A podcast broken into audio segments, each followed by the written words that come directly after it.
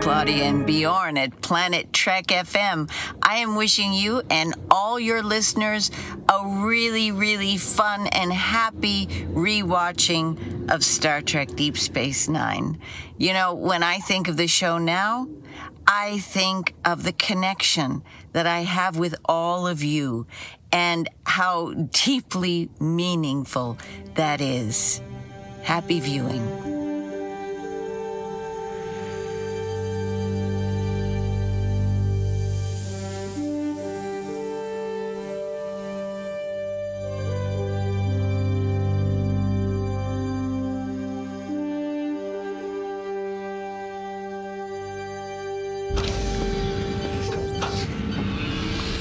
Moin Moin und herzlich willkommen zu einer neuen Ausgabe von Planet Trek FM, die ganze Welt von Star Trek mit mir, eurem Björn Sölter, Rumpelstilzchen, Sexy Dex und Legende Bak Bokai.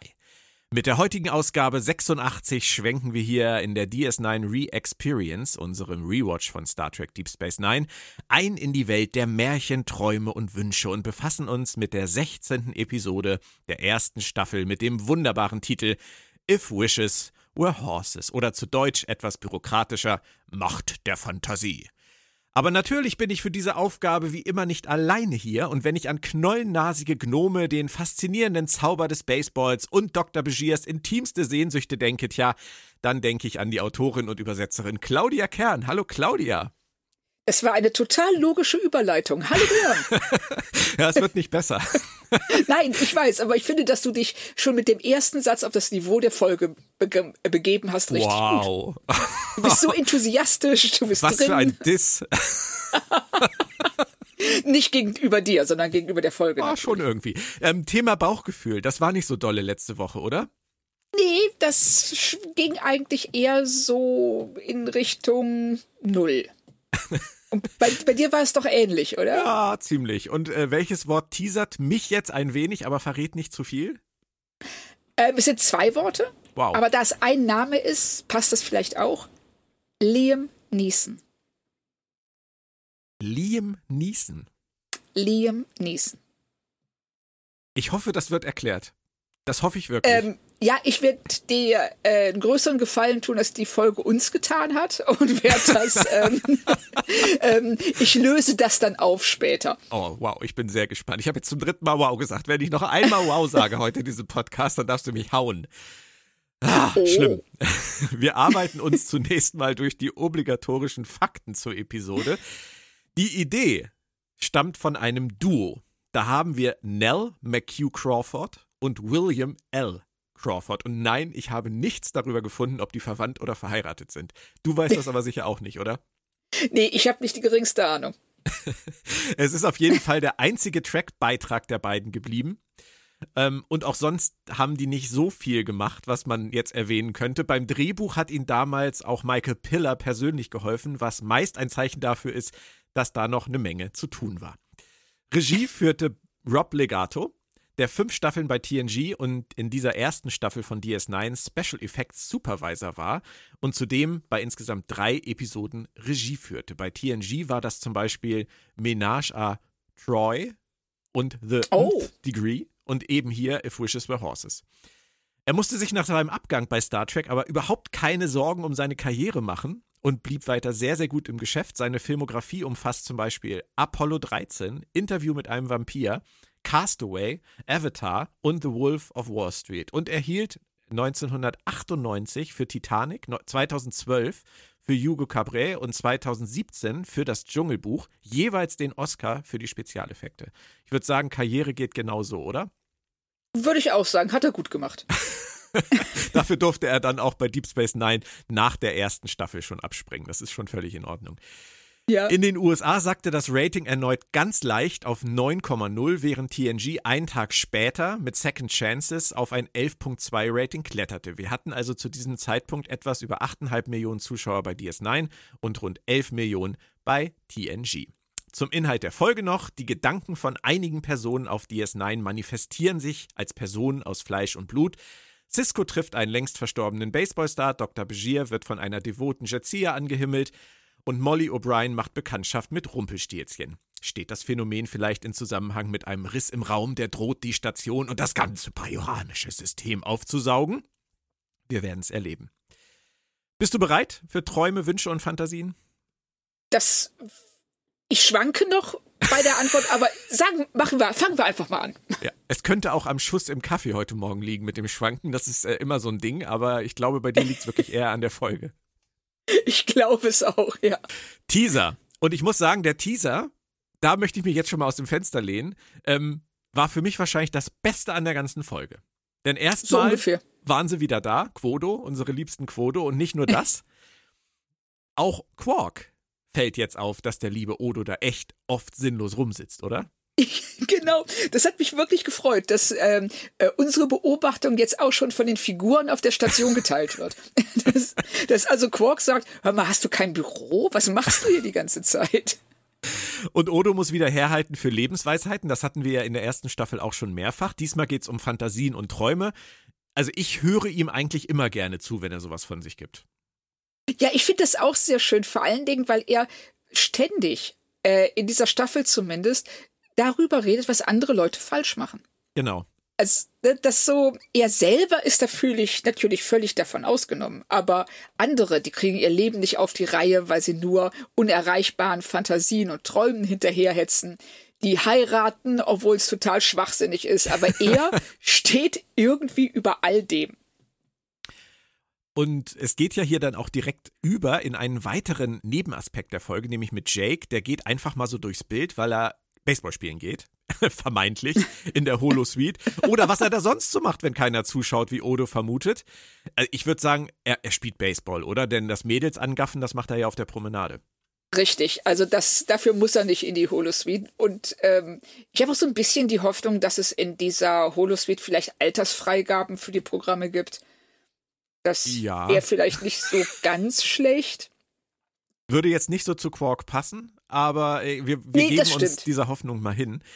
Aber ich finde einfach, dass, dass Scheimerman und Aubergenois, so wie sie hier spielen, die geben einem das Gefühl, dass sie wahnsinnig viel Spaß daran haben, zusammenzuarbeiten. Ich finde, das ist, das, ja. das sprengt manchmal echt total den, den Bildschirm, wenn die beiden sich so die Sachen gegen, äh, entgegenfeuern. Ja, vor allen Dingen, weil man auch wirklich das Gefühl hat, dass die beiden eine jahrelange Beziehung schon haben. Die kennen sich, äh, äh, da gibt's keine so großen Überraschungen mehr. Jeder weiß so ungefähr, wie der andere tickt und ähm, weiß, kennt eben auch die Stellen, in die man reinstechen muss, wenn es wehtun soll. Ja. Also, dass Quark, ähm, als sie über die Holosuiten reden, dann direkt zu ihm sagt, hör mal, ich könnte für dich auch was, ähm, ein Programm bauen mit einem Gestaltwandler drin und dann diese wirklich so leicht widerlichen Geste, dieses Glas schüttelt mit der Flüssigkeit drin und sagt so, dann könntet ihr ja, ich weiß nicht, was sie auf Deutsch sagen, im Englischen sagen sie intermingling. Ja, ja.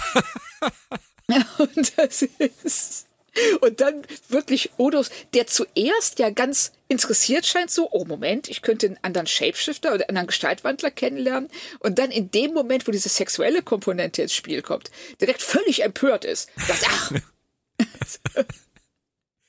Ja, das macht einfach Spaß und ich finde halt auch diese ganze Sequenz im Teaser, dieses, ich nenne das ja immer live on the station, wo du halt das Gefühl hast, es läuft irgendwo jemand rum, du siehst den kurz, du weißt, da passiert jetzt irgendwas, die Kamera schwenkt nach oben und es passiert was anderes. Das mag ich einfach total gerne. Und, ja. und hier ist es halt auch wieder so, weiter oben sitzen äh, Julian und Dex und Julian gibt nicht auf. Es, er hat es jetzt lange nicht versucht, aber jetzt baggert er richtig, oder? Aber jetzt legt er wirklich Kohlen aufs Feuer. Also, das kann man also er schmachtet sie an, er sagt, dass er ohne sie nicht leben kann, dass er sich nicht ohne sie konzentrieren kann, dass er ständig nur an sie denkt. Und Dax reagiert da eigentlich ganz schön drauf, wenn sie äh, dann anfängt zu sagen, so Moment mal, Hast du nicht, was war denn mit der Bajoranerin letztens? Oder was war es? War es eine Betasoidin? Ich glaube ja, eine Betasoidin. So einiges. War eine Betasoidin. genau, sie zählt hier dann Sublutent, bla bla bla und ähm, die betasoidische Abgesandte und äh, hat den Eindruck, dass sie das schon auch so ein bisschen im Blick behält, ne? Mit wem Julian anwendelt. Und er sagt immer nur, es war ein schwacher Ersatz. Das war noch schwächer. Ersatz. genau. Das will jede Frau hören. Ich tröste mich die ganze Zeit mit anderen, aber es ist nur ein schwacher Ersatz für dich. Richtig, das so. Auch wie unfair den anderen gegenüber. ja, ich flirte jetzt mit dir oder mehr, obwohl eigentlich möchte ich ja Jazia haben. Aber das haben wir ja dann später in der Serie tatsächlich noch mal krasser mit Aaron Dex, richtig? Es äh, Esri. Ezra. Esri. Esri. oh. Uh, wow. wow, den Namen direkt zweimal vergeigt. Ich hoffe, du stimmst mir diesmal zu. Wir haben ja manchmal so, was die Chemie von Figuren angeht, schon äh, ein bisschen über Kreuz gelegen. Aber ich finde wirklich, hier haben die beiden eine tolle Chemie. Und ich finde auch wirklich, dass sie beide gut spielen. Also hier äh, muss ich auch sagen, da bin ich äh, ganz deiner Meinung, funktioniert es, weil Dax wirkt auch auf einmal locker. Richtig. Wie sie mit ihm umgeht, sie wirkt entspannt und das habe ich so den Eindruck, das gibt dem ähm, Alexander Siddig vielleicht auch ein bisschen mehr Ruhe in seiner Darstellung. Hm. Mochte besonders die letzte Szene, wo sie sagt, so sinngemäß, er soll einfach mal kalt duschen und er dann, wenn sie weg ist, nur sagt, habe ich schon probiert. Klappt ja, nicht. genau, habe ich schon ausprobiert, aber was sagt sie irgendwie, ähm, ne, ne, ähm, irgendwie eine super starke, also eine High-Intensity Sonic Shower. Genau, genau. Soll er nehmen. Das würde bestimmt helfen. Und er ja. sagt, ja, habe ich doch schon längst probiert. Und das ist, Muss das schlimm ist schon sein schön. Für ihn. Ja. Und dann wird das Ganze, finde ich, noch besser abgeschlossen. Jetzt rede ich mich richtig in einen Rausch der Euphorie. Nämlich, wenn Dex ja. zurück auf die Ops kommt und Cisco fragt, how was our young doctor? Und sie antwortet einfach nur young. ja, ja, genau. Das, aber, aber schön, sowas mag ich. Ja, ich mag das auch. Also vor allen Dingen, was sie hier machen, das ist auch so ein ähm, ja, Drehbuchkniff, dass sie äh, die, die, die Handlung, äh, dass sie die Szenen nicht einfach wirklich abhaken mit dem Schnitt und dem Übergang zur nächsten Szene, sondern dass sie das Thema der Szene dann noch reinziehen ja. in die nächste. Und das würde ich mal sagen, das ist so ein, so ein Pillar-Ding. Das macht er öfter. Und das ähm, schnürt die Dinge so schön zusammen. Also das finde ich da richtig gut. Und der Teaser ist ja noch längst nicht zu Ende. Für Freunde des Technobabbles äh, gibt es dann eine sonderbare Energiesignatur. Und wir als äh, langjährige Star Trek-Hasen wissen natürlich, da kommt noch was auf uns zu. Wird aber genau. noch nicht weiter thematisiert. Und noch weiter geht's im Teaser, denn unfassbar, Rosalind Shaw ist wieder da. Erster Auftritt als Keiko seit gefühlten Ewigkeiten. Ja, das ist, ich glaube, wir haben sie jetzt seit 13 Folgen nicht mehr gesehen. Das heißt, seit 13 Folgen äh, fallen die Kinder der Schule in Analphabetentum zurück. Die Blumen verdorren auf der Station und jetzt aber wird alles wieder gut. Keiko ist zurück. Nix mehr mit Schools Out for Summer. Jetzt beginnt das genau. wahre Leben wieder. Aber ich finde auch Colmini wieder toll in der Szene als Daddy. Also der Typ kann ja, ja alles spielen. Der kann sogar einen, einen bemühten Vater spielen. ich finde das einfach total charmant. Also dem kann ich genauso wie, wie Aubergenois und, und Scheimerman bei fast jeder Szene zusehen. Ja, also wie er das vorliest, wie er die Rumpelstilzchen-Geschichte Molly vorliest, das ist so ähm, liebevoll und äh, gleichzeitig auch natürlich. Ja. Also man hat jetzt nicht den Eindruck, das ist ein Schauspieler, der jetzt hier ähm, aus Rumpelstilzchen Shakespeare macht, sondern er liest das so, wie es auch ein Vater lesen würde. Nur ein bisschen, vielleicht ein bisschen mehr ähm, Voice Acting. Mhm. Und das letzte Kompliment an die Folge könnte schon fast sein. nein, nein, ist es nicht. Aber das letzte große jetzt für den Teaser ist, sie setzen hier sehr gut alles an, was sie später brauchen. In diesen paar Minuten alle Ecken und Kanten vom Technobabble über die verschiedenen Protagonisten, um die es geht, das Thema Träume, Fantasien, das Ode und Quark diskutieren. Es ist alles da und äh, verdichtet sich dann am Ende zu diesem kleinen Cliffhanger vor dem Vorspann. Rumpelstilzchen ist wirklich da. Der Albtraum von nicht nur Kindern, sondern auch Eltern, dass das Kind sagt, da ist ein Monster unter meinem Bett und der Vater geht gucken und es ist wirklich eins da. ja, genau. Und auch noch eins, das ähm, ich wirklich vom Make-up her auch gut fand. Rumpelstilzchen ja. sieht klasse aus. Ja, absolut. Aber das war der Teaser. Und dann geht's in die reguläre Folge und als O'Brien gerade Cisco ruft, da steht der vor Bakbokai. Der ist nämlich Jake von der Holosuite hinterhergelaufen, das ich ja schon mal mega gruselig finde als Ja. Und äh, Julian wacht gleichzeitig neben Dex auf. Ein Traum wird wahr. Wie fandest du die Szene? Ähm, ich fand es tatsächlich gut von ihm, dass er es, er erkennt, hier stimmt was nicht. Und, ähm, und dass er sich nicht dieser Fantasie sofort hingibt, sondern dass er erst diese Fantasie in Frage stellt, sagt, äh, was ist denn hier los? Und dann aber diese Gelegenheit wahrnimmt und sagt, er sagt ja dann aus, Moment mal, wieso wehre ich mich dagegen? Ja, Und er sagt, pass auf, pass auf, er sagt, I have no good answer to that question. Man muss es einfach lieben. Aber vorher finde ich es total toll, wie er küsst und scannt gleichzeitig. So. Ja, ja, genau. So, das, sind, das, ist, das ist wirklich äh, sehr, sehr schön. Aber dass er dann auch ähm, direkt als nächstes zu diese völlig bizarre Idee kommt. Das könnte ein Scherz von O'Brien und den anderen Offizieren sein, die ihn bloßstellen wollen.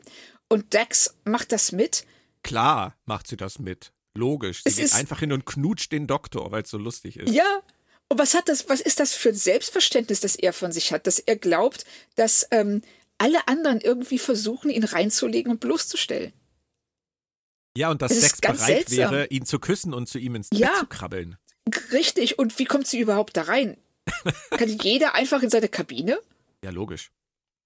Anscheinend. Ich meine, es kann ja auch jeder im Computer nach den Waffen fragen, wie wir oft Ja. genug schon äh, festgestellt haben. Nein, aber das stimmt schon. Das, das sagt viel über Begier aus. Ja, ich finde auch. Also das, äh, das ist ein so grotesker Moment, der, der auch überhaupt nicht nachvollziehbar ist, wo er das hernimmt. Und dann setzen sie sich alle zusammen und äh, besprechen die Situation erstmal. Das finde ich auch ganz praktisch, äh, dass wir da mal ein bisschen auf den, auf den Stand gebracht werden, was jeder darüber denkt. Aber das Peinlichste an dieser ganzen Nummer ist doch eigentlich, die anderen, die haben so solide Sachen wie Baseballspieler und eine Märchenfigur. Und Julian hat diese Sexy Decks. Das ist doch ein Albtraum. Ja, und das wird ja auch später dann nochmal von Dex ähm, und Bashir von der realen Dex und äh, Bashir dann nochmal thematisiert, wenn sie sagt, so, äh, manche Dinge sollten einfach privat bleiben und in deinem Kopf bleiben und nicht für alle zur Schau gestellt werden. Und ähm, Dex 2 ist ja auch wirklich so eine 50er Jahre ähm, B-Movie, ähm, ich sag mal, Tusse, die beim Helden Schutz sucht, beim ersten Anblick der Gefahr, aber selber auch gar nicht in der Lage ist, die Gefahr zu erkennen, sondern erst ihn anguckt, wie auch hier in der Szene. Sie guckt erst ihn an, er guckt auf diesen Riss und dann sagt sie irgendwie so, Oh, äh, machst du dir Sorgen? Er so, ja, das ist ja eine große Gefahr. Oh, nein, eine große Gefahr. Wie furchtbar. Klammert sich an seinen Arm. Und dass, ähm, dass er so eine Vorstellung von Dax hat, ist jetzt schon so ein bisschen bedenklich, oder? Ja, absolut, ja. Es würde mir an ihrer Stelle auch wirklich sehr zu denken geben. Aber Ja, das, Das sehen wir ja sie ja nachher auch auch. Genau, das sehen wir ja richtig, genau. Ich fand es auf jeden find- Fall lustig. Ja, ja, lustig ist es und ich finde es auch, ähm, es ist auch so ein bisschen ein Problem dieser Folge, dass hier schon direkt ganz deutlich wird, wie gelassen und ähm, unbeeindruckt alle Beteiligten von diesen Traumwesen sind. Ob das jetzt Rumpelstilzchen ist oder Buck Bokeh, äh, Bokai oder ähm, die devote Dex, alle nehmen das einfach so hin. Ja, da liegt jetzt Rumpelstilzchen quer über der Konsole. Alles klar. Macht nix. Das ging mir nämlich auch so. Das ist so eine Drittelfolge, die dann irgendwann um ist und man hat das Gefühl, keiner nimmt die Situation wirklich schwer. Also Ja. das ist, wir müssen das jetzt halt mal rauskriegen. Ja, gucken wir einfach mal. Das muss ja irgendwie. Und das zieht sich so durch. Auch nachher, Ja. als die Station in Gefahr ist, das bajoranische System in Gefahr ist, so richtig in Panik gerät niemand. Nee, und das ähm, scheint auch niemanden, also niemand scheint wirklich davon auszugehen, dass das passiert. Und dadurch können wir als Zuschauer das auch nicht ernst nehmen. Was übrigens ja ein totaler Widerspruch ist. Weil es ja nur, da greifen wir jetzt vor, aber es manifestiert sich ja nur, weil sie daran glauben, dass es, sich, dass es passieren wird. Ja. Weil Aber du, du hast gerade genau das Gegenteil gesagt, dass sie so wirken, als würden sie gar nicht dran glauben. Das ist ja ein totaler Widerspruch im, im Drehbuch und in der Darstellung. Total. Und das, ähm, das, das passiert auch in der Folge immer wieder, dass sie Dinge sagen, die sie aber nicht zeigen. Oder äh, dass man das, den Eindruck hat, dass das Verhalten der Person überhaupt nicht zur Situation passt. Also, dass auch, ähm, es wird gesagt, so, ja, die, die Station könnte zerstört werden und das gesamte bajoranische System.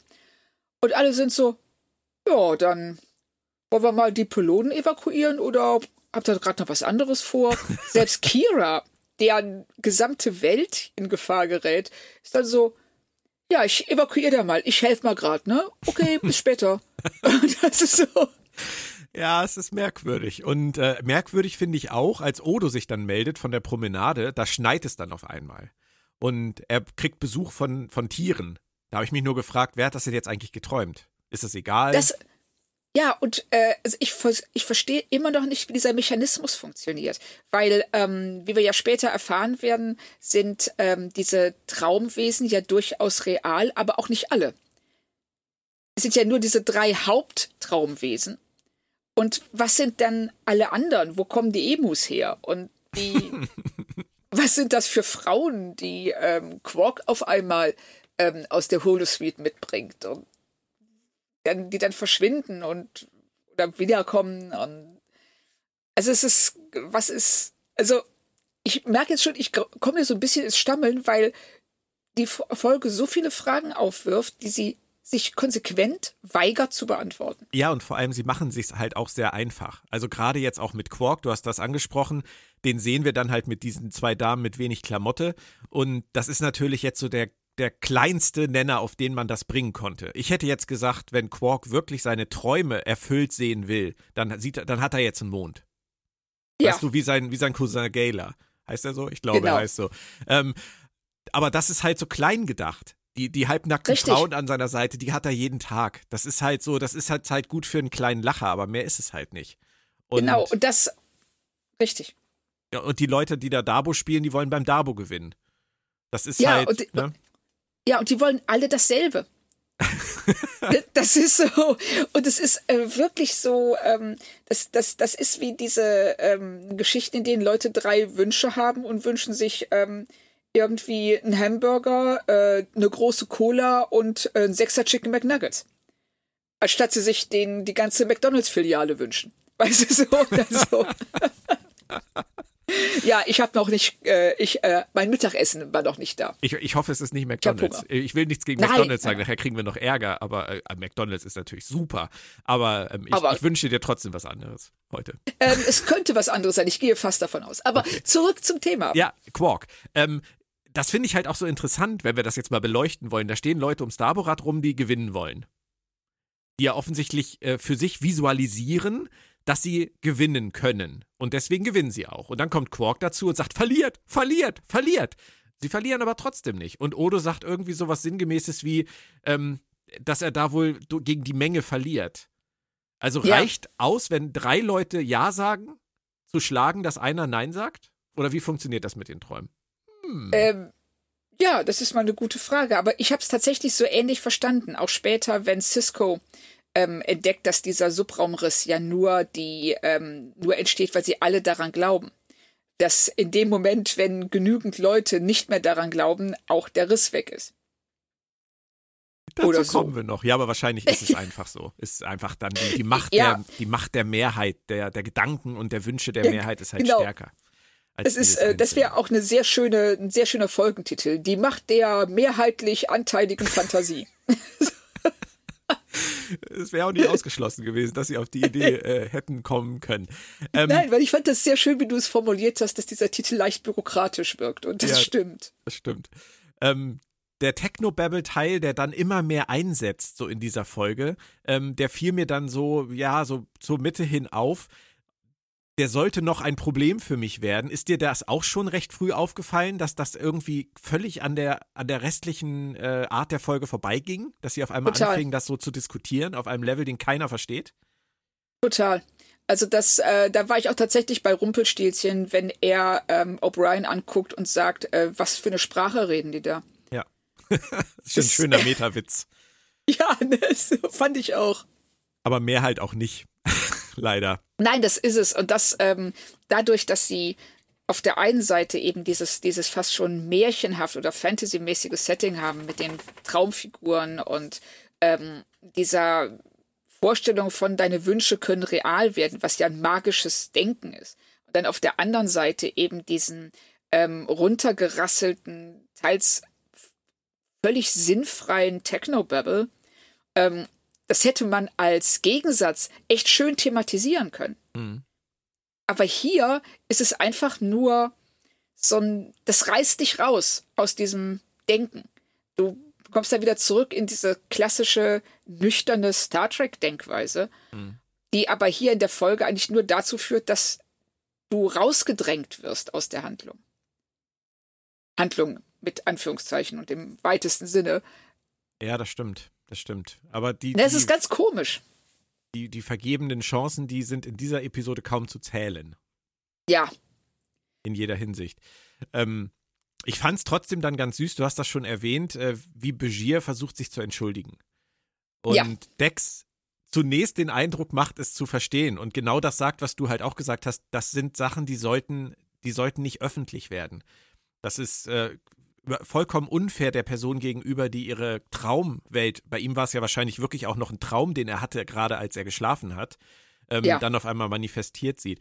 Aber süß fand ich dann auch wieder, wie sie dann kurz innehält und ihn dann trotzdem damit aufzieht. So, willst du mich wirklich ja. so devot haben? Genau, so diese Drehung. Und du siehst auch, wie er da wirklich, äh, er windet sich. Ihm ist das so peinlich. Und das äh, spielt Alexander Siddig tatsächlich gut. Dabei finde ich gar nicht, dass, das, dass sie das richtig sieht. Ich glaube, er, er möchte einfach nur einen Zugang zu ihr haben. Ich glaube, diese ja. Übersteigerung ist natürlich ganz witzig dargestellt, aber was er sich wirklich einfach nur wünscht, ist irgendwie ähm, überhaupt einen Fuß in die Tür zu kriegen. Ja, sie, also er wünscht sich, dass sie ihn auf Augenhöhe wahrnimmt und ähm, auch, ähm, dass sie die Tür aufmacht und wie du schon sagst, dass, dass er ja einen Zugang zu ihr kriegt. Das stimmt. Ja. Und das äh, und ich finde das auch schön, wie dann Dax 2 auftaucht und ähm, Dax so ein bisschen ihre Coolness verliert und sich tatsächlich von ihr provozieren lässt. Mhm. Ja, das stimmt. Das ist, da, da wird sie nämlich auch so ein bisschen von ihrem ja, hohes Ross ist jetzt vielleicht ein bisschen zu fies gesagt, aber ähm, sie, sie gibt sich ja gerne überlegen durch diese Jahre, durch diese viel, lange Lebenszeit, die sie hat. Und dass sie in dem Moment da so ein bisschen zurückgeholt wird, weil sich selbst so zu sehen, sie dann doch stört. Ja. Aber im Prinzip haben wir einen Mittelteil bei dieser Folge, der zwei Sachen irgendwie versucht, nämlich uns pseudomäßig zu erklären, was vor sich geht und das Ganze dann immer wieder versucht aufzulockern durch diese drei ständig auftauchenden und wieder abtauchenden Figuren, die alle ablenken. Ja, Mehr ist genau. es nicht. Richtig. Und ähm, das, äh, ja, richtig, genau. In der Szene, die wir davor hatten, wollte ich noch eine Sache ansprechen. Und Aber zwar, bitte. Ben Odo ähm, sich mitten in Quarks Bar stellt und sagt, äh, würden alle bitte jetzt aufhören, ihre Fantasie zu benutzen. Das ist, das ist eigentlich ein echt toller Moment für ihn, weil man den Eindruck bekommt, er versteht gar nicht, wie Fantasie funktioniert. Mhm. Dass man, die kann man ja nicht einfach so abstellen. Die äh, doch, ist ja da. Selbst funktioniert doch nachher auch wenn Cisco es befiehlt. ja, stimmt. Ja, aber, da, aber er ist der Captain, das ist, oder der Commander, das ist was ja. völlig anderes. Aber er scheint das auch zu glauben, dass das geht, nicht nur Odo. Ja, das ist, du musst einfach, das ist wie das klassische Denk nicht an rosa Elefanten. Woran denkst du? Grüne Elefanten vielleicht? Nein, nein. Aber ich habe ja, hab ja einen Elefanten an meiner Pinnwand hängen. Oh. Ja, der sagt, ich trinke, um ja. zu vergessen. Und das Zebra sagt, ein Elefant vergisst doch nie. Und er sagt, Teufelskreis. Aber das ist ein völlig anderes Thema. Ja, okay. Wie wir jetzt auf Elefanten gekommen sind, weiß kein Mensch. Das, das ist egal, aber so, das fand ich tatsächlich einen schönen Moment, wenn er ja. das so befiehlt und hatte dann völlig vergessen, dass du natürlich recht hast, dass Cisco das nachher genauso macht. Das stimmt, ja. Sie versuchen dann ja auch noch um O'Brien herum irgendwie ein Drama zu konstruieren, dass er Angst kriegt um seine Erstgeborene. Ähm, kommt auch aus dem Nichts und ist ja, nicht völlig überzeugend, oder? Nein, gar nicht. Vor allen Dingen, weil das ähm, äh, Rumpelstilzchen sagt dann zu ihm, du hast Angst vor mir. Und das ist was, was wir in keiner Szene zuvor auch nur ansatzweise gesehen haben. O'Brien wirkt genervt von ihm, er will ihn loswerden, er hat keinen Bock auf Rumpelstilzchen. Aber hattest du an irgendeiner Stelle den Eindruck, dass er Angst hat? Nee, also Angst würde ich, würde ich auch nicht sagen. Also das haben sie, das haben sie Cole Mini halt so ein bisschen aufgedrückt. So im ja. Subtext, dass so, es geht jetzt auch um deine Tochter. Aber ich ja. glaube, das konnte keiner wirklich, also auch er nicht ernst nehmen. Auch als Figur konnte er das nicht ernst nehmen, was da passiert. Das, ähm, ja, richtig. Das, das Gefühl habe ich aber eh bei allen in dieser Folge, dass es halt keiner richtig versteht, was da mit ihnen passiert und es auch wirklich richtig ernst nimmt als Bedrohung für irgendwas. Das läuft ja. alles so uninspiriert vor sich her und richtig uninspiriert äh, wurde es dann für mich auch, als Cisco eine eigentlich ganz gute Szene gekriegt hat mit, mit Bakbo Kai. Da geht es nämlich kurz darum, wie sich so Sachen verändert haben über die Jahrhunderte, wie zum Beispiel Sport, Profisport. Und Bakbo Kai halt sagt, wir sind immer unwichtiger geworden, die Leute haben uns vergessen. Menschen ja. orientieren sich ja auch neu, Dinge verändern sich und irgendwann in ein paar hundert Jahren wird vielleicht kein Hahn mehr nach der Fußball-Bundesliga krähen oder nach der NBA oder sonst irgendwas. Ja. Das genau. finde ich als Grundgedanken eigentlich ganz nett, aber es ist bei allen diesen Szenen so, sie setzen es an und lassen es fallen. Richtig. Sie setzen ja auch ähm, in derselben Szene, setzen sie an, dass ähm, Cisco will natürlich diese Traumgebilde loswerden und Bokai sagt, äh, was ist aber, wenn ich weiter existieren möchte? Und da geht, da wird völlig drüber weggegangen. Und wenn man bedenkt, wie sie ähm, gleichzeitig in anderen Serien umgehen mit ähm, der Frage nach der Selbstbestimmung von Hologrammen oder von Androiden. Und du hast hier ja eigentlich nichts anderes. Du hast ein Hologramm, so glauben sie zumindest, dass ähm, Fleisch und Blut geworden ist. Hat das keine Rechte? Hat das keine, fragt sich da keiner, hm, wir wollen die jetzt loswerden, aber ist das richtig? Haben wir das Recht, die einfach zu vernichten, deren Existenz zu beenden? Moriarty, TNG. Ja, Moriarty. Ja eine meiner Lieblings-TNG-Folgen. Und wie, also haben, wie, grade, wie haben Sie darüber diskutiert? Wie lange und ja. wie intensiv? Und ähm, sind dann auch, äh, es gab ja da unterschiedliche Ideen zu. Und hier, dass man das, dass das überhaupt nicht thematisiert wird. Hm. Das fand ich ganz seltsam, weil Bokai spricht es ja selber an und Cisco ist mir so, pff, mir egal. Also. Witzigerweise sollte das Ganze tatsächlich in dem ersten Story-Entwurf eine Episode mit dem Holodeck sein, bei der Jake einen Baseballspieler aus dem Holodeck mit nach Hause bringt. Aber weil sie eben gerade wieder Moriarty bei TNG hatten, wollten sie das nicht machen und einen anderen Weg gehen. Meinst du denn, das hätte besser funktioniert? Ja, ich glaube schon. Weil dann hätte äh, man den ganzen Überbau weglassen können mit diesem, ähm, nicht, ja, mit diesem, ich sag mal, blöden Subraumriss und dem Techno-Babylon hätte sich ganz auf die Frage konzentrieren können, wie gehen wir denn jetzt damit um?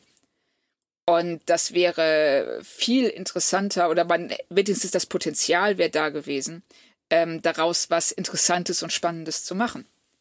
Und vielleicht auch ein bisschen was über seine, also Bokai ist ja sehr frustriert darüber, dass am Ende nur noch 300 Leute im Publikum saßen, wie er sagt. Und äh, seine Interpretation ist ja, die Leute hatten keine Zeit mehr für uns. Und aber dann wäre die Frage, wofür hatten sie denn Zeit? Also wogegen haben sie das eingetauscht? Um, ist man klar, Veränderung ist schwierig, wenn du auf der Verliererseite stehst und nicht auf der Gewinnerseite und wie das Bokai da tut. Und da hätte man so viel rausholen können. Ich merk's gerade, ja. Ne? So, und ich merk's, während ich rede, denke ich so, wow, ist das eine coole Geschichte. Aber leider ist das nicht die Geschichte, die sie uns gegeben haben. Leider nicht, nein. Sie erzählen uns dann zwischenzeitlich noch, dass die drei äh, interagieren. Das sehen wir dann zum ersten Mal und konspirieren. Es ist also irgendwie eine bewusste Entscheidung von irgendeiner außerirdischen Lebensform. Das erfahren wir dann zumindest kurz. Und die Bedrohung wird immer größer, aber all das äh, lässt dann auch irgendwie kalt. Und kalt hat mich dann auch die Szene gelassen, als Kira ähm, aus dem Turbolift kommt, ein Feuer sieht und einen brennenden Kollegen dazu. Da habe ich mich gefragt, wie läuft das jetzt eigentlich? Bei Jake war es das, was er gerade tat. Bei Begier war es das, was er gerade träumte. Bei O'Brien war es das, was er gerade gedanklich wälzte und, und Molly erzählt hat. Woher mhm. die Tiere und der Schnee kommen, weiß kein Mensch. Aber bei Kira, wieso denkt sie im Turbolift an Feuer und brennende Kollegen? Ich habe keine Ahnung. Vielleicht, ähm, vielleicht war sie zum Barbecue eingeladen auf Vajor und. Oder muss man sich Sorgen um sie machen? ich weiß es nicht. Je nachdem, wer da den Grill bedient, ist das vielleicht ähnlich. Keine Ahnung.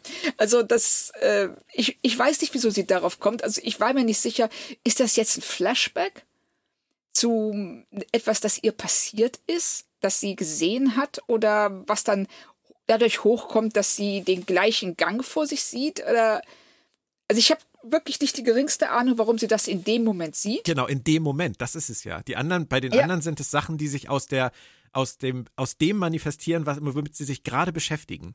In diesem Moment. Und bei ihr ist es vielleicht was, was sie vor Jahrzehnten mal erlebt hat. Richtig. Und was äh, aber auch nicht, also zumindest für uns nicht wahrnehmbar getriggert wird durch irgendwas. Und das Und fällt völlig dann- aus dem Rahmen halt. Ja, total. Es ist also, da haben sie eine Action-Szene gebraucht, irgendwas, um äh, diesen Aspekt auch reinzubringen, so wie wir es in einer Folge schon hatten, wo sie dann auf einmal anfangen, äh, sinnlos gegeneinander zu kämpfen. Ich glaube, es war in, war das in Babel? Ich weiß Also nicht. Kampf. Ich weiß nicht, welche du auf, meinst. Ich weiß jetzt auch nicht, wer genau. Da hatten sie in dem Fall auch auf einmal eine Action-Sequenz, einfach aus dem Grund, weil sie noch keine hatten. Ja, ja.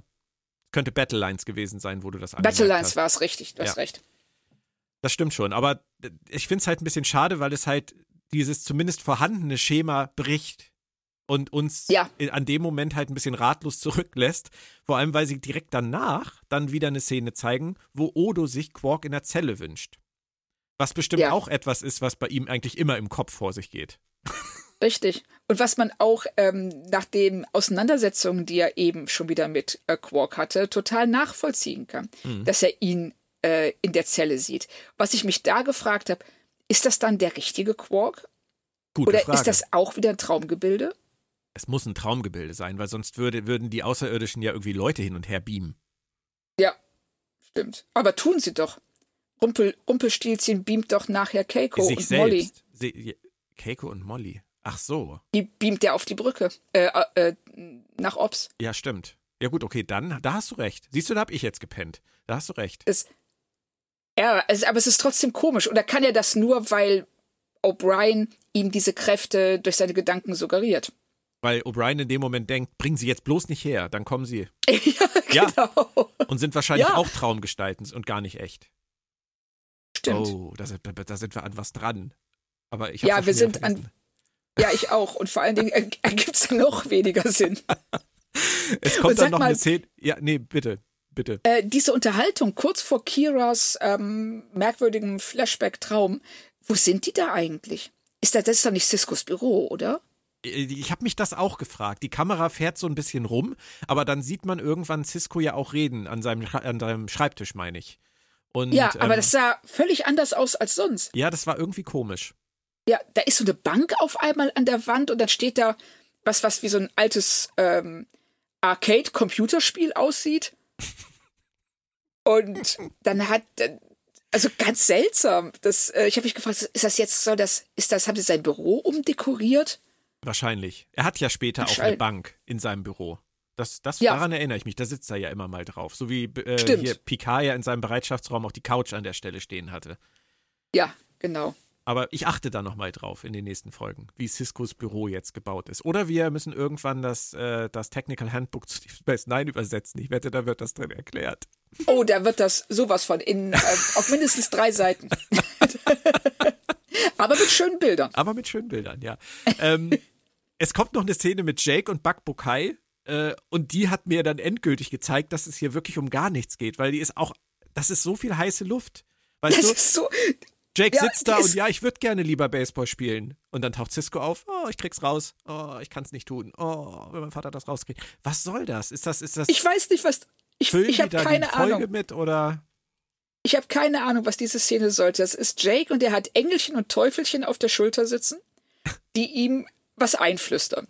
Und er sitzt mittendrin, also wenn man sich das mal vorstellt, auf der Station schneit es, da laufen Emus rum, da herrscht toll, völliges Chaos. Und Jake sitzt da, ah, hm, doof, ich muss Hausaufgaben machen.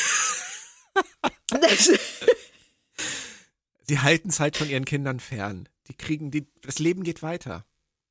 Ja, das Leben, also wenn, wenn ich Nog und Jake richtig einschätze, wären die sowas von auf der Promenade und hätten Spaß dabei. Und Stimmt. Schneeballschlacht hier, auf der Promenade. Schneeballschlacht, genau. Aber hier, sie könnten, wenn sie die Szene rausschneiden würden, würde uns nichts fehlen. Nein, das, das ist mir an der Stelle halt auch aufgefallen. Aber sie haben das bei ganz vielen Szenen. Ja. Die Grundidee war mal irgendwie vorhanden, aber es ist niemand auf die Idee gekommen, was draus zu machen. Richtig. Ganz komisch. Und dazu kommt noch, und das finde ich auch fast noch viel schlimmer, mich hat dieser ganze Action-Bums am Ende der Folge dann wirklich komplett kalt gelassen. Ja, total. Es ist, weil erstmal ähm, sagen sie uns irgendwelche Zahlen, die für uns keinen Sinn ergeben, weil sie vorher nicht definiert haben, was das sein soll.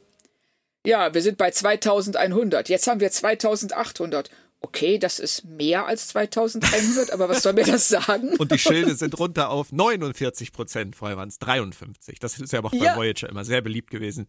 Ja, richtig, ah. genau. Ja. So, und das, da wird dann einfach, ähm, dann schicken sie diesen Torpedo da rein und ja, weil die sind ja heut, heutzutage viel besser als der primitive Mist, den die Vulkanier damals hatten. Und dann auch, ja, warum hatten denn die Vulkanier keine Halluzination? Naja, Vulkanier, die haben halt keine Fantasie. Und weißt du, da werden dann ständig werden irgendwelche Behauptungen aufgestellt. Die werden dann ähm, abgehakt, damit die Handlung weitergehen kann. Mhm. Aber nichts davon wird je wirklich begründet. Auch übrigens, dass Julian sich so um, um die falsche Dex bemüht, dann noch in dieser ganzen Action-Szene. Ja. Sie beruhigt und tröstet und versorgt. Ich meine, ist das der hypokratische Eid oder warum macht er das? Ich weiß es auch nicht, also weil er ja, er sieht die, die reale Dex steht ja hinter ihm. Und er kümmert sich hier vielleicht, weil er nicht anders kann, weil er äh, nicht in der Lage ist, die, die, das voneinander zu trennen, dass die, dass die Dex, die vor ihm liegt, nicht real ist? Oder ist es wirklich sein hypokratischer Eid, der, also dieses, dieses Bedürfnis zu helfen, hm. das man ja als Mediziner hoffentlich hat, ja. dass ähm, sich das da, aber ich fand es auch seltsam. Hm. Ja, und dann bricht noch aus O'Brien diese latente Angst raus, seine Erstgeborene zu verlieren, weil Rumpelstilzchen dann tatsächlich Molly dafür fordert, dass sie helfen. Ja, aber dann. Und er ist, ja. Er ist ja fast auch bereit, das zu tun. Man merkt ihm das ja an, dass er ähm, äh, damit hadert. Äh, kann er das Leben seiner Tochter aufwiegen gegen das Leben von allen auf der Station? Was ja auch ein bisschen sinnlos ist, weil die Tochter ja dann eh tot wäre. Die im Malibok. Bei, beim Malibok war Cisco völlig okay damit, dass der sagt, er stirbt, wenn er da weggebracht wird. Ja. Ähm, für das Wohl von Leuten, die einfach ein bisschen mehr Strom kriegen. Und hier ist Cisco aber sofort so, nein, nein, das machen wir natürlich nicht. Also ich ja. kann es natürlich verstehen, es geht um ein Kind, es geht um das Leben des Kindes und so weiter und nicht nur um, um die, die abstrakte Angst eines alten Mannes zu sterben, wenn er sein Zuhause verlässt. Das ist, kann man nicht wirklich vergleichen. Aber sie geben sich einfach keine Mühe, hier irgendwas ähm, wirklich konsistent sinnvoll zu schreiben, sondern sie lassen Richtig. die Leute einfach irgendwas sagen, was gerade passt. Ja, das ist, äh, ich finde es sehr schön, dass Kira dann an irgendeiner Stelle, nachdem das bestimmt zwei Minuten hin und her gegangen ist, sich einfach nur die, vor die Kamera stellt und sagt, none of this makes any sense. und, und da habe ich wirklich, da habe ich sie wirklich für gefeiert in dem Moment, gesagt so, ja, sag's, wie es ist. Michael Piller hat das ins Drehbuch geschrieben. In dem Moment, ja. wo er realisiert hat, dass er nichts mehr machen kann. Ja, genau. So von wegen so, oh verdammt, wir fangen in zehn Minuten an zu drehen.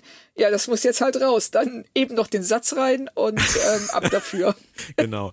Ich fand's halt, kam auch total aus dem Nichts, dass ausgerechnet Cisco auf einmal den Durchblick hat und sagt, ja, woher, so ist es jetzt. Ja, woher nimmt er das? Es gibt jetzt keinen Moment, der ihn auf diese Idee hätte bringen können. Nein. Nicht irgendwas, wo er sagen, wo man, wo so eine Glühbirne über dem Kopf hätte angehen können. Ähm, weil sie sind ja, sie, sie, sie, sie haben äh, äh, diesen Torpedo da reingeschossen und es scheint zu funktionieren und dann wird dieser Riss, geht, dieser Riss geht wieder auf und wird stärker und dass er dann auf einmal sagt, so nein, wir machen einfach gar nichts. Ich verstehe nicht, wo er das hernimmt. Ja, vor allem, weil es halt um die Station, das Leben aller, das bajoranische System geht. Ist das mutig oder ist das verrückt, was er da macht? Ja, es ist nicht verrückter wie die restlichen 40 Minuten. Also in dem Sinne. Aber es ist wirklich, es ist, ähm, er geht ein riesiges Risiko ein. Mhm. Für, um etwas ähm, durchzusetzen, für das, für das er keinen einzigen Beweis hat. Ja.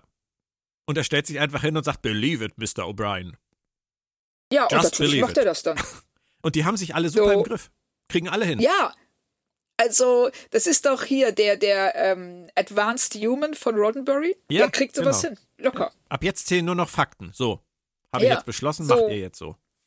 Richtig, so, was ist denn hier mit den Schilden? Ja, die Schilde sind. Nein, die Schilde gehen hoch. Oh ja, stimmt, jetzt muss sie das sagen. Ja. Oder der Riss wird kleiner. Richtig, So. wird kleiner. Ich, richtig, ich sehe das, ich sehe das Gegenteil auf äh, der Konsole, aber wenn der Chef sagt, du siehst es doch, dann sehe ich das auf einmal und glaub auch daran. Und dann plötzlich, nach diesem ganzen Tohuwabohu, kommt diese Schlussszene mit Bakbukai und Cisco. Und wir erfahren zumindest, es sind Reisende, die forschen, die beobachten. Es ist ihre Art, das so zu machen. Sie wollen verstehen, weil sie Fantasie nicht kennen und verstehen. Gut, dass sie jetzt noch nie Lebewesen getroffen haben, die irgendwas mit Fantasie am Hut haben, kann man glauben oder es lassen. Wir glauben Ja, es jetzt da bin einfach ich auch mal, drüber gestolpert. überzeugt dich das zumindest? Überzeugt dich zumindest der Ansatz? Ja, schon. Also, wenn man, also sie sagen ja, sie sind eine, äh, sie sind eine Spezies und wollen das Universum entdecken. Und in dem Sinne sind sie ja, stellen sie den gleichen Anspruch an sich, den die Föderation an sich stellt. Hm. Die Sternenflotte möchte das ja auch. Die, die sind ja auch da, um ne, ein neues Leben zu finden, neues, neue Welten zu entdecken. Und ich habe auch so ein bisschen gezögert, als sie sagten so, oh wow, eure Fantasie, das ist ja einzigartig in der, äh, im Universum. Gesagt, so, Moment mal, aber jede Spezies an Bord hat Fantasie. Es ist ja nicht nur, sind ja nicht nur Menschen, das sind ja, so, sogar Odo stellen wir ja fest, Kira, obwohl er es selber leugnet. Kira, Quark, Quark. all, alle haben Fantasie. Also wir haben hier ein Dutzend Spezies wahrscheinlich an Bord, wenn nicht mehr. Hm. Dax hat sicherlich auch Fantasie, obwohl wir das Morn. nicht sehen. Morn. Morn Ja, hat sich den Schnee Morn. gewünscht. Der ist doch immer so dick angezogen. Stimmt, dem, dem, dem, dem wollte, er wollte endlich mal, dass ihm nicht zu warm ist. Genau. Also da habe ich auch ähm, mir vorgestellt, okay, vielleicht waren sie vorher in einer anderen Galaxis und Ja. da gibt's sowas nicht, aber ich weiß nicht, ist nicht Fantasie an sich die Vorstellung, dass etwas anders sein könnte, als es gerade ist, die Grundvoraussetzung um für Fortschritt? Brauchst du nicht für Fortschritt Fantasie? Darf ich es nochmal sagen? Ja, Wow. ähm, das wird jetzt, das wird jetzt, das überrascht mich jetzt. Das kommt jetzt so aus dem, wie heißt es beim Baseball, so aus dem Off-Field oder so? Nee, ich weiß es nicht. Ähm, die, Frage ist so philosophisch, die passt nicht zur Folge. Ähm, ich denke aber, du hast recht. Ähm, wenn man, Ja, wenn man ja. da jetzt anfängt zu fragen, wie sich eine Gesellschaft oder eine Spezies überhaupt entwickeln kann, wenn sie zur Fantasie nicht fähig ist, ähm, können wir noch eine halbe, dreiviertel Stunde weiterreden. Ja, locker. Und aber dann sollten wir uns vielleicht eine Folge aussuchen, die das auch verdient hat. Klingt jetzt böse, aber Nein, nein, die, stimmt. ja, ne, weil die, die, die bleibt so seicht. Also die wartet wirklich knöcheltief durch ihr eigentliches Thema, das ähm, aber sehr, sehr viel mehr hergeben würde. Und es ist auch schade, dass wir überhaupt nichts über diese andere Spezies erfahren und äh, dass die auch anscheinend kein Interesse haben, äh, ähm, aus diesem Erstkontakt, der es ja ist für beide Seiten, mehr zu machen. Was diese andere Spezies angeht. Pass auf. Frag dich doch mal, wie die an den Punkt gekommen sind, diese Mission überhaupt anzufangen, wenn sie keine Fantasie besitzen, um sich Ja. vorzustellen, was andere tun könnten, wenn sie sich Dinge vorstellen, die nicht da sind. Richtig. So, wie soll das funktionieren? Weil sie Oder das Konzept sie. ja gar nicht kennen. Richtig, wenn sie das Konzept Fantasie nicht kennen, wie. Äh, nee, es funktioniert nicht. Nee, Also- es funktioniert. es funktioniert einfach nicht. Also auch das, es sagt ja, ähm, Bokai sagt ja dann zu Cisco, es ist ja auch einzigartig Empathie für Leute zu empfinden, die sie nie kennengelernt haben. Also zum Beispiel, ich weiß, wir haben gestern Abend noch getextet, weil wir uns beide Sorgen um Bob Odenkirk gemacht haben, den wir nicht kennen. Wir kennen nur die Sachen, die er gemacht hat, aber wir sind ihm als Mensch nie begegnet.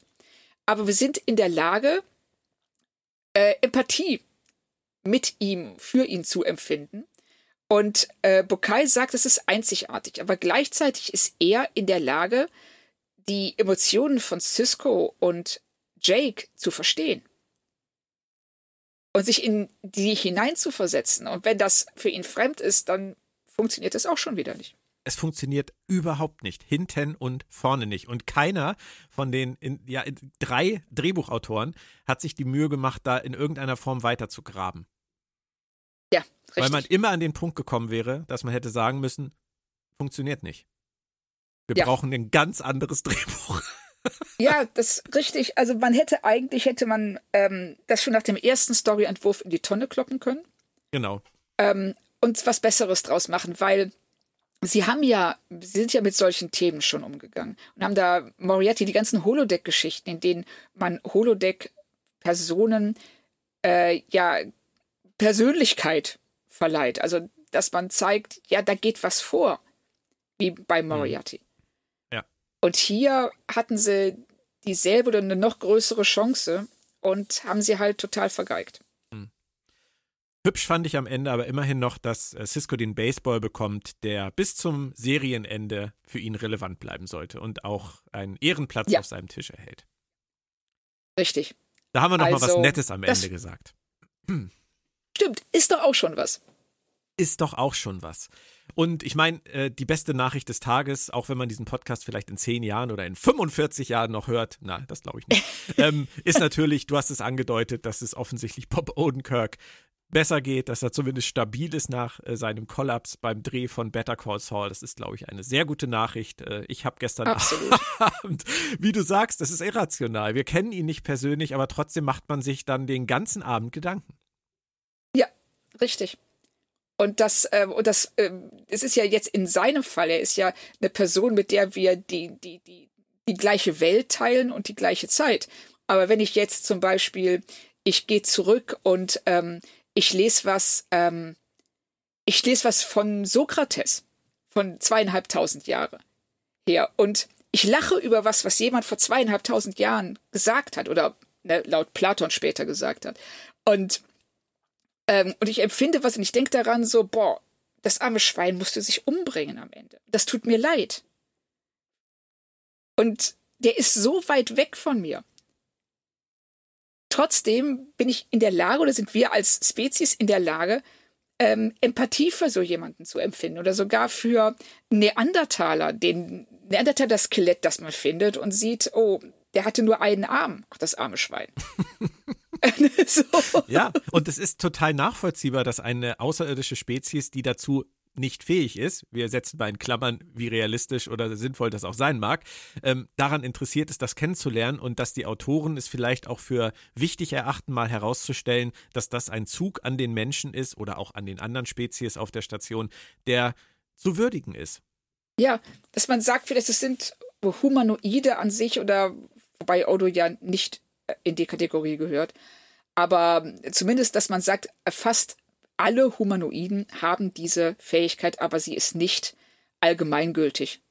Man findet sie nicht in der ganzen Galaxis. Äh, das ist etwas, das für andere Spezies merkwürdig ist, vielleicht nicht nachvollziehbar oder extrem spannend. Und die möchten das erkunden und ähm, suchen sich dafür dann so eine ja, so eine Aktion aus, was jetzt auch nicht so richtig nachvollziehbar ist. Ich meine, was wäre denn, was wäre denn passiert, wenn Cisco die Antwort nicht entdeckt hätte? Wäre die Station zerstört worden? Allein durch ihre Fantasie? Wir werden es nie erfahren. Nein. Und hätten die Aliens es so weit kommen lassen? Ich denke nicht. Ich denke nämlich auch nicht. Aber was hätte es dann gebracht? Also beziehungsweise, ja, was hat es jetzt gebracht? Es ist, es ist eigentlich egal, oder? Richtig. Weil an der Fantasie und der Empathie ändert nichts, ob Cisco jetzt auf die Idee kommt oder nicht. Nein, weil das äh, hat ja in dem Moment eigentlich nur, nur was mit äh, Intelligenz oder Glück zu tun. Es ist halt ein Laborexperiment gewesen, das halt so ausgegangen ist. Ja, und es ist ein Laborexperiment mit keinem klaren äh, Ziel. Wir wollten nur zugucken. Ja, wollten zugucken, was passiert, aber warum? Die hätten viel interessantere Sachen rausfinden können, wenn sie was anderes gemacht hätten. Deswegen waren wahrscheinlich auch die Zuschauerzahlen nicht mehr so hoch. So wie bei Bakukai, da haben am Ende auch nur noch 300 Leute genau. zugeguckt. Hier gucken sogar nur also, drei zu. Ja, richtig. Das kann ich irgendwie auch verstehen, weil man fragt sich dann schon, ähm, was genau habt ihr davon, dass ihr das jetzt gesehen habt?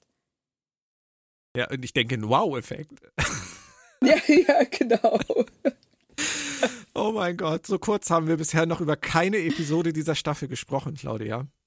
Nee, aber wir haben ja zum Glück noch Liam Neeson. Stimmt. Liam Neeson. Also, Liam Neeson. Und ähm, das ist wirklich wahr. Ich habe gestern Nacht geträumt, Liam Neeson hätte bei uns zu Hause eingebrochen. und, und er hatte schon zwei Zimmer leergeräumt. Und ich war im dritten Zimmer und als er reinkam, habe ich ihn nur angeguckt und habe gesagt, wow, du bist ja Liam Neeson. und das ist, so behämmert, aber es passt irgendwie. Und dann sagte er, ja, ich bin Liam Neeson. Und ich meinte, warum brichst du bei uns ein? Und er sagte, ach, das ist nur so ein Hobby. Soll ich dir das beibringen? Und ich habe gesagt, oh, wie cool, Liam Neeson will mir Einbrechen beibringen. Ja, klar. Und ich bin heute Morgen aufgewacht und ich war so happy, weil Liam Neeson mir das Einbrechen beibringen wollte, dass ich seitdem heute gute Laune habe. Und das, und das bringt mich tatsächlich zurück zu einem der Kernpunkte dieser Folge, die mich echt gestört haben.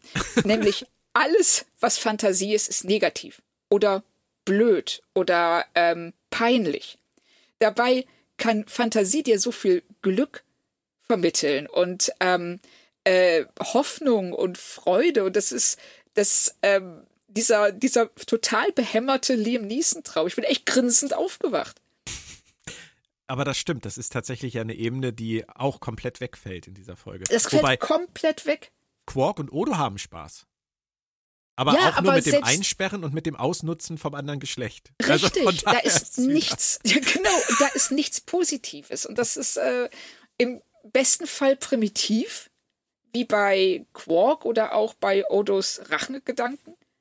Aber ähm, die, die, die ähm, Kreativität und die Freude, die mit Fantasie zusammenhängt, ist, und ich finde das ganz merkwürdig, dass Autoren, die ja nun wirklich mit Fantasie ihren Lebensunterhalt verdienen, die gleichzeitig so negativ sehen.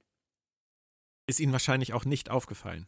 Wird Ihnen nicht aufgefallen sein. Das ist ähm, mir dann auch echt erst äh, eine Stunde oder so nach der Folge klar geworden. Aber das, da hing dann auch vielleicht dieser Liam Neeson-Traum mit zusammen. Da, definitiv. Also das finde ich ja. sehr interessant, was das bei dir auslöst. du solltest vielleicht die DS9-Folgen nicht direkt vorm Schlafen gehen gucken. Ich glaube, das ist. Ich glaube, äh, das war ein Fehler, ja. Na, obwohl der Traum war ja Oder, gut, das hat sich nein. ja gelohnt. Ja, es war kein Fehler, weil das war echt super witzig. Und Oh, allein dafür hat es sich gelohnt. Also, wenn ich das zusammenfassen darf, untaugliches Konzept, zu viel Technobabble, Bedrohung, die keinen interessiert und am Ende maximal irgendwie ein paar halbgare nette Szenen auf der Habenseite. Ja. Würdest du da mitgehen? Da würde ich äh, komplett mitgehen. Und ähm, wenn du jetzt nach einem Abschluss, also Fazit muss leider lauten Grütze. Und ich schwanke zwischen ein und zwei Sternen. Oh, okay, da bist du ja viel, viel fairer noch als ich wahrscheinlich. Also ich glaube, ich würde mit Mühe und Not den einen geben. Ja, also den, den, vielleicht die zwei für die äh, gelungenen Teaser, das Zusammenspiel von Odo ja, und Quark. Aber, anderthalb, zwei, boah, ja. Ja, aber wirklich nur, ähm, weil, ähm, weil ich heute so gute Laune habe. Ira Stephen Bear hat über die Folge gesagt, This is an episode you've got to try and do. Sometimes they work and sometimes they don't. Weiter hat er es nicht ausgeführt, aber ich glaube, es sagt genug aus. Es, ja, ich, ich finde das auch schön, dass er sagt so, hey, wir haben ja mal was versucht, ist in die Hose gegangen, einfach aufstehen, Dreck abklopfen, weitermachen. Genau. Nächste Woche kommt eine Episode, bei der ich auch auf dein Bauchgefühl gespannt bin. The Forsaken, Persönlichkeiten und somit der erste DS9-Auftritt von Major Barrett als Loxana Troy. Freust du dich darauf? Ich habe ich sollte mich eigentlich darauf freuen, weil ich sie, weil ich, weil ich sie cool finde, aber ich habe ein ganz schlechtes Gefühl bei der Folge. Hm. Du? Nee, ein ganz schlechtes habe ich nicht. Also ich, alles, was mit Odo zu tun hat, äh, macht mir kein schlechtes Gefühl. Und oh, okay. Mir war nicht klar, dass Odo da Odo so und, prominent und Loxana haben da, haben da. Ich, ich, erinnere mich an viel Zeit im Turbolift. mit den beiden. Okay, dann wird mein Bauchgefühl gerade ein bisschen besser. Aber was ich gar nicht mehr weiß bei der Folge aus dem Gedächtnis, ist, ob es da eine B-Handlung gibt. Weil ich glaube nicht, dass die 45 Minuten im Turbolift stehen. Also das ist Ich tatsächlich hoffe, das Einzige, 45 an das ich mich erinnere aus dieser Folge, diese Turbolift-Sequenzen. Ähm, aber was sonst in der Folge passiert, keine Ahnung. Von daher, mein Bauchgefühl ist so-so. Oh, okay, also ich kann mich an wirklich gar nichts mehr daran erinnern. Okay. Dann warten wir es wie immer ab. Und ich hätte am Ende jetzt noch eine Bitte. Ähm, würdest du mit mir ein kleines Experiment machen? Ja, klar. Okay. Ähm, ich würde einfach gerne mal ausprobieren, ähm, dass wir beide uns ganz fest vorstellen und daran glauben, dass es diese Episode nie gegeben hat. Würdest Okay. du da mitmachen? Ich bin dabei. Okay, dann lass uns das jetzt einfach mal tun. Äh. Hallo? Hallo? Claudia? Björn? Was mache ich hier? Ähm, wollten wir nicht über The Forsaken reden? Das nicht erst nächste Woche? Aber diese Woche gab's doch gar keine Folge. Wir haben doch ausfallen lassen. Das ist jetzt irgendwie peinlich, oder? Guck mal, das funktioniert genauso wenig wie die Folge. Ah, aber ein bisschen Laientheater am Schluss. Ah, nein, das hat nicht funktioniert. Schade. Nein, null. Okay. Aber es den Versuch was wert. Okay. Tschüss, Claudia. Ich hoffe, es hat keiner zugehört. Das hoffe ich auch. Tschüss, Björn.